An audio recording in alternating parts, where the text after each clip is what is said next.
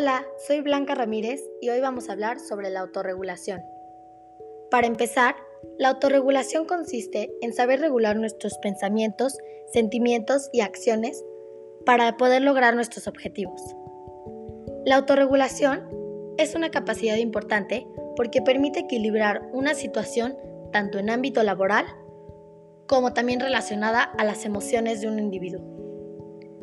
Ahora vamos a hablar sobre algunas estrategias de autorregulación que podrían ser eficientes.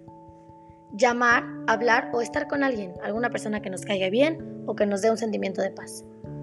Controlar los pensamientos. Escuchar algún tipo de música que nos guste. Evitar todo lo que nos cause mal humor. Intentar estar solo y realizar ejercicio físico.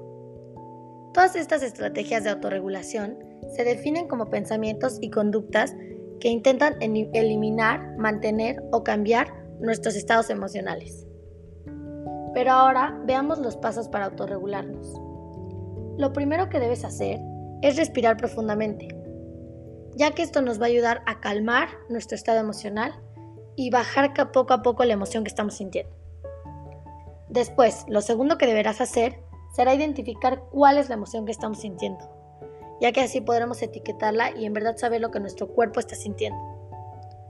Una vez que ya identificaste la emoción y le pusiste nombre, deberás ver cuál fue la razón por la que tuviste esta emoción y cuál fue la razón por la que estás sintiendo esto en tu cuerpo. Finalmente, deberás dejar que la emoción pase y te sientas estable emocionalmente. Y listo, ahora ya sabes cómo autorregularte. Espero que este podcast te haya funcionado y ayudado más que nada, ya que la autorregulación es sumamente importante para actuar de manera correcta en todas las situaciones. Gracias, bye.